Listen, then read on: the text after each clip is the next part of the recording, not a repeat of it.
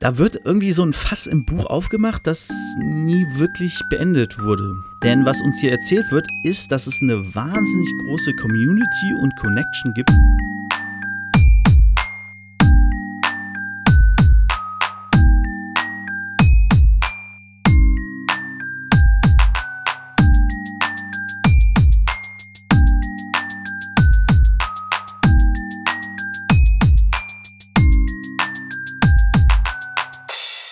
Was geht ab, Leute? Herzlich willkommen zu Potters philosophischem Podcast-Programm. Mein Name ist David und ihr kennt mich heute Bangering Dave und wir befinden uns im achten Kapitel von Harry Potter und die Kammer des Schreckens. Heute mit dem Kapitel 8, wie gesagt, die Todestagsfeier. Im englischen Original heißt es The Death Day Party, also einfach hart übersetzt.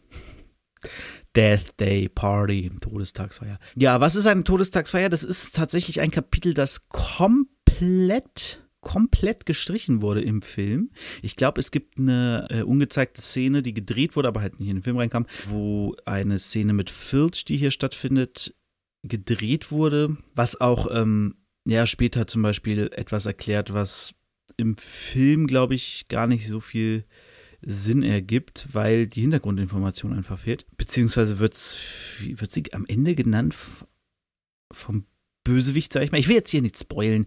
Äh, wir reden einfach mal drüber. Also es ist, der Herbst kommt, der Oktober beginnt. Ja, es ist regnerisch, es ist stürmisch. Man muss ja bedenken, das hatte ich gar nicht so auf dem Schirm, als ich das gelesen habe, aber beziehungsweise ich habe es vermutet, aber offiziell soll Hogwarts in Schottland sein. Zumindest steht es so bei äh, Seiten wie Pottermore oder ähnliches oder beim Harry Potter Fandom. Genau, dass sie in Schottland liegt, was auch irgendwie logisch ist, weil es heißt, sie fahren irgendwie stundenlang nach Norden. Der Zug fährt um 11 bei Gleis 9 Viertel ab und sie fahren irgendwie bis abends. Es ist September, früher September, also noch halb Sommer und es ist dunkel, wenn sie ankommen.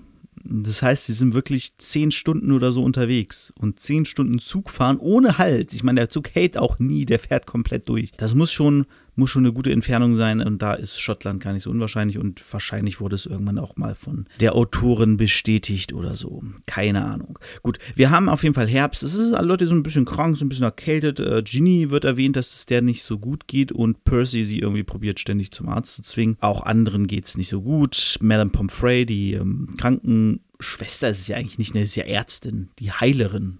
Ich glaube, bei, bei in Harry Potters Welt heißt, äh, heißen Ärzte Heiler. Die Heilerin der Schule, die ist äh, beschäftigt und Harry hat auch trotzdem Quidditch-Training, denn natürlich gibt Wood nicht nach, er will hart trainieren und ähm, ja, Harry kommt am Anfang des Kapitels also vom Quidditch-Training trifft den fast kopflosen Nick, den Geist von Gryffindor. Der heißt ja fast kopfloser Nick, wissen wir ja alle, weil da noch so ein ganz kleiner Zipfel ähm, über ist und sein Kopf halt nur so am am Hals noch baumelt. Also er ist nicht kopflos, aber so richtig draufsitzen tut der Kopf halt auch nicht, deswegen fast kopfloser Nick. Harry macht sich so ein bisschen Sorgen um Slytherin, weil sie ja so schnelle Besen aktuell haben. Fred und George haben berichtet, dass die nur aussehen wie so silberne Pfeile in der Luft. Nick ist aus anderem Grund deprimiert, denn er hat einen Brief von, wie ist er nochmal, Sir Potmore, der Anführer der Jagd der Kopflosen. Und Nick hat sich da beworben aber er ist nicht kopflos genug für die Jagd. Äh, was, also die Argumentation ist voll sinnig, also ergibt total Sinn, weil die spielen halt sowas wie Kopfpolo oder so. Das heißt, die spielen, reiten durch die Gegend und spielen mit ihren Köpfen Polo. Also dieses Polo ist ja dieses, du hast einen Schläger in der Hand, reitest und klopfst einen, äh, einen Ball durch die Gegend was aus irgendeinem Grund so ein Reichensport ist, wahrscheinlich, weil arme Leute sich nicht so viele Pferde leisten können. Keine Ahnung. Auf jeden Fall äh, unterhalten die sich so und dann plötzlich steht Miss Norris neben Harry. Und Harry ist sehr schlammbespritzt, sehr schlammverschmiert, hinterlässt viele Schlammspuren. Und Nick sagt, er hau mal lieber ab, der musste gerade irgendwie die, die Kerker schruppen, der ist gar nicht gut drauf. Aber da war Phil schon da, schnappt sich Harry, sagt, so, jetzt kommst du mit hier, jetzt gibt's, jetzt gibt's einen auf die Glocke, ähm, Strafarbeit, äh, was auch immer. Sie gehen in Filch Büro, Harry war noch nie da, sieht es und denkt sich, okay. Ja, plötzlich, also es geht halt im Prinzip nur um, um, um Matsch. Und Harry denkt sich so, ja, was soll die Aufregung? So ist es ja eigentlich keine Schulregel gebrochen, wenn er Matsch verschmiert durchs Schloss läuft. Putzen ist halt die Aufgabe von Filch. Aber auch der ist ein bisschen erkältet. Er hat so einen dicken Schal um den Hals im Schottenmuster, was auch wieder halt ein Hinweis ist auf Schottland. Auch äh, McGonagall ist natürlich, merkt man ja schon am Namen McGonagall, ist äh, Schottin und Filch scheinbar auch. Also reden sie ein bisschen und Filch ist mega pisst, schmeckert vor sich hin, plötzlich rumpelt es und er sagt Peeves! Äh, Entschuldigung, Peeves. Ich lese immer noch Peeves. Sorry. Peeves und rennt los. Äh, Peeves ist ja der, der Poltergeist der Schule und ja, der hat scheinbar irgendwas gemacht. Harry denkt sich, okay, hau ich jetzt ab. Oh nee, der weiß ja, wer ich bin, so, ne, der findet mich ja wieder im Prinzip. Er wartet. Sieht dann auf Filch Büro so ein, so ein Brief, denkt er, was ist das denn? Und liest von einem Quickzauberkurs. Quickzauber klingt so ein bisschen wie Scam in einer Zauberwelt. Es wird dir versprochen, dass du plötzlich zaubern kannst obwohl du vorher total ungeschickt im Zaubern warst. Also so, so eine Zauberauffrischkurs, wenn du wenn es nicht mehr drauf hast. Was auch, und das muss ich jetzt mal vorlesen, wo ähm, Rowling einfach hart toxische Beziehungen einbaut. Also es geht halt, ich kann es ja mal insgesamt vorlesen, äh, es geht darum, haben sie das Gefühl, einen Anschluss an den modernen Zauberei verloren zu haben, bla bla bla bla. Äh, wir bringen ihnen bei, wieder besser zu zaubern und nach unserem Kurs können sie wieder super geil zaubern. Dann gibt es so zwei Stimmen, die eine wird so ein bisschen so, ha, hm, konnte nicht so geil kochen und jetzt ist ihr Rezept der Kinderlauf wieder Party. Aber der andere, Hexenmeister DJ, da hört man auch, dass es Hexenmeister gibt. Es gibt scheinbar nicht nur Zauberer und Hexen, es gibt scheinbar auch Hexenmeister.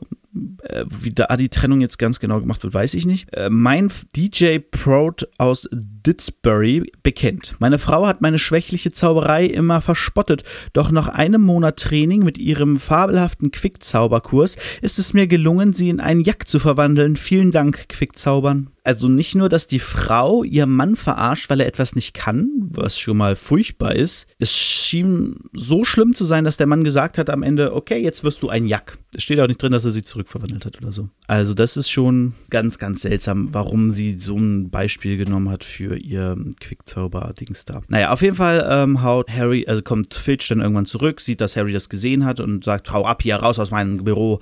War mega pisst so. Ähm, was uns halt hinweist, dass Filch scheinbar nicht so gut zaubern kann kann und ist, er hat auch, glaube ich, noch nie gezaubert im Buch. Man hat ihn noch nie zaubern sehen. Er ist halt immer irgendwie ähm, Muggel-Style unterwegs. Harry geht also aus dem Büro raus, trifft wieder auf Nick und er sagt, ja, ich habe Peeves hier überredet, da ein bisschen Chaos zu machen, dass du abhauen kannst. Er sagt, ja, okay, cool, danke. Und äh, dann sagt Nick zu ihm, ja, du könntest du vielleicht ähm, zu meiner Todestagsfeier kommen, am meinem 500 Todestagsfeier ähm, an Halloween. Da kommen auch diese kopflosen Typen. Vielleicht kannst du da erzählen, dass ich so ein bisschen, bisschen gruselig bin und so. Und Harry sagt, ja, klar, kann ich machen. Das erzählt er dann später Ron und Hermine. Hermine ist super begeistert. Sagt so, ey, wie viele Lebende können denn sagen, dass sie auf einer Todestagsfeier waren? Alter, ist ja mega. Und Ron war, glaube ich, nicht so happy, aber sie sagt dann auch später, versprochen ist versprochen, weil an Halloween riechen sie dann schon, dass es doch ähm, sehr, sehr geiles Essen gibt in der großen Halle, aber sie haben es halt versprochen. Also gehen sie runter zu den Kerkern statt in die große Halle und kommen auf die Todestagsfeier. Die Todestagsfeier ist etwas, da wird irgendwie so ein Fass im Buch aufgemacht, das nie wirklich beendet wurde. Denn was uns hier erzählt wird, ist, dass es eine wahnsinnig große Community und Connection gibt unter Geistern. Sie kommen also in diesen Raum rein, in einen der größeren Kerker und da sind einfach jede Menge Geister. Es gibt ähm, eine Band, die ganz furchtbare Musik spielt, die scheinbar nur für Geister angenehm ist.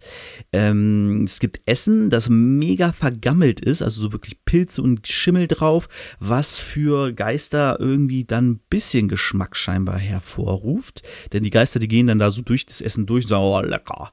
Ähm, also Geister können scheinbar noch was schmecken, wenn es super ver gammelt ist. Also quasi, wenn das Essen tot ist, können sie es auch essen oder so. Genau, das ist, das ist eigentlich so eine ganz spannende Welt, die aber, glaube ich, nach diesem Kapitel nie wieder äh, groß erwähnt wird.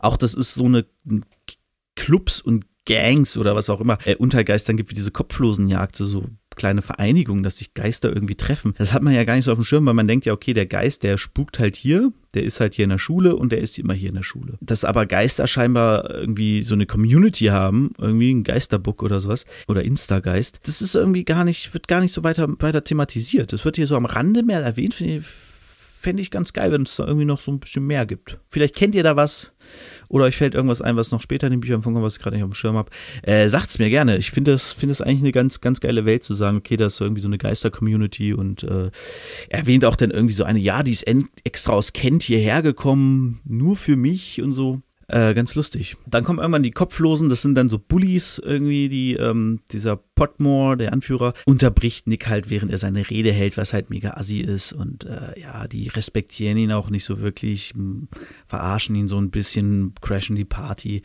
Alles nicht so cool. Aber was interessant ist, wir lernen die maulende Myrte kennen und die maulende Myrte wird ja später in einem Buch auch noch wichtig, die kommt noch öfter vor, beziehungsweise die kommt in eine ganze Reihe immer wieder mal ein bisschen vor. Und die maulende Myrte ist ein Geist, der spukt auf dem Mädchenklo, wo dann sich auch herausstellt, okay, es gibt scheinbar mehrere Mädchenklos. Im ersten klingt es wie, es gibt nur dieses eine Mädchenklo, auf dem Hermine eingesperrt war. Aber es gibt mehrere Mädchenklos, was ja auch logisch ist, es ist ein großes Schloss, du kannst ja nicht sagen, du liegst im Schlafsaal oben im Turm und denkst so, fuck, ich muss pissen, ich muss jetzt runter ins Erdgeschoss zum Mädchenklo. Das ist, das ist ja Geht ja nicht. Peeves macht sich so einen Scherz draus, dass, dass äh, Hermine über sie gelästert hat, aber sie hat nur gesagt, ja, oh mein, das Myrte. Ich habe sie, ich meide seit längerem das Klo und so. Und äh, ja, Myrte ist dann halt auch wirklich sehr labil und ähm, wird von Peeves geärgert und sagt, ja, die hat über dich schlecht geredet. Und, ja, warum denn? Und ähm, mault, also sie meckert halt rum, was eigentlich auch ein furchtbarer Name ist, maulende Myrte. Ich glaube, sie selber nennt sich nur Myrte, weil ähm, ja, maulende Myrte ist eher sowas wie ein, ja, so ein Name, der so ein bisschen, ne, ein bisschen mobbt. Ein Name, den man nicht haben will, wie der fast kopflose Nick. Der sagt ja auch, ähm, ich heiße Sir Nicholas so. Oder Nick halt einfach. ja, das ist so, die, die hauen dann halt irgendwann ab, als diese kopflosen Jagd so ein bisschen durchdreht. Auf dem Rückweg kommt dann das eigentliche, äh, ja, das Highlight, naja, nee, das Highlight nicht, aber das Highlight war die Party. Äh, dann kommt, auf dem Rückweg geht es dann nochmal rund, denn Harry hört die Stimme wieder. Auch Ron und Hermine hören die Stimme nicht, genauso wie sie Lockhart scheinbar nicht gehört hat. Harry sagt, äh, also es, sie spricht wieder von zerfetzen, zerreißen, töten, ermorden, fressen, keine Ahnung was. Und er sagt, okay, wir müssen da hinterher. Sie rennen der Stimme hinterher, so, ne, dass Harry hört sie ja und geht immer hinterher. Und am Ende kommen sie dann, genau, sie sagt, ich rieche Blut. Und am Ende kommen sie dann an eine Wand. Genau, sie kommen dann an eine Wand und da äh, steht dran, die Kammer des Schreckens wurde geöffnet, Feinde des Erbens, nehmt euch in Acht. Darunter hängt etwas, sie gehen ein bisschen näher heran mm, und stellen fest, oh, das ist Miss Norris, die scheint hinüber zu sein. Äh, die hängt stocksteif an der, an, der, an der Wand dran und sieht nicht besonders lebendig aus. Äh, irgendwie kommt dann plötzlich die gesamte große Halle dahin. Ich weiß nicht, ob das der normale ist. Das ist auch weird. Ist für mich nicht so richtig nachvollziehbar. Denn die ganze große Halle geht hin. Aber wir erfahren später, dass die Slytherins zumindest in die Kerker runtergehen müssen zu ihrem Gemeinschaftsraum. Und man würde ja meinen, nach so einem großen Fest geht man in den Gemeinschaftsraum.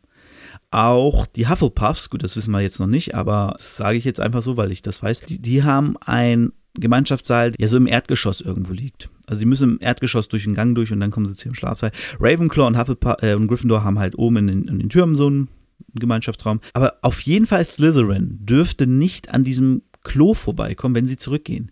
Trotzdem steht plötzlich die gesamte Schule an diesem Ort, scheint irgendwie so eine Hauptader zu sein im Schloss.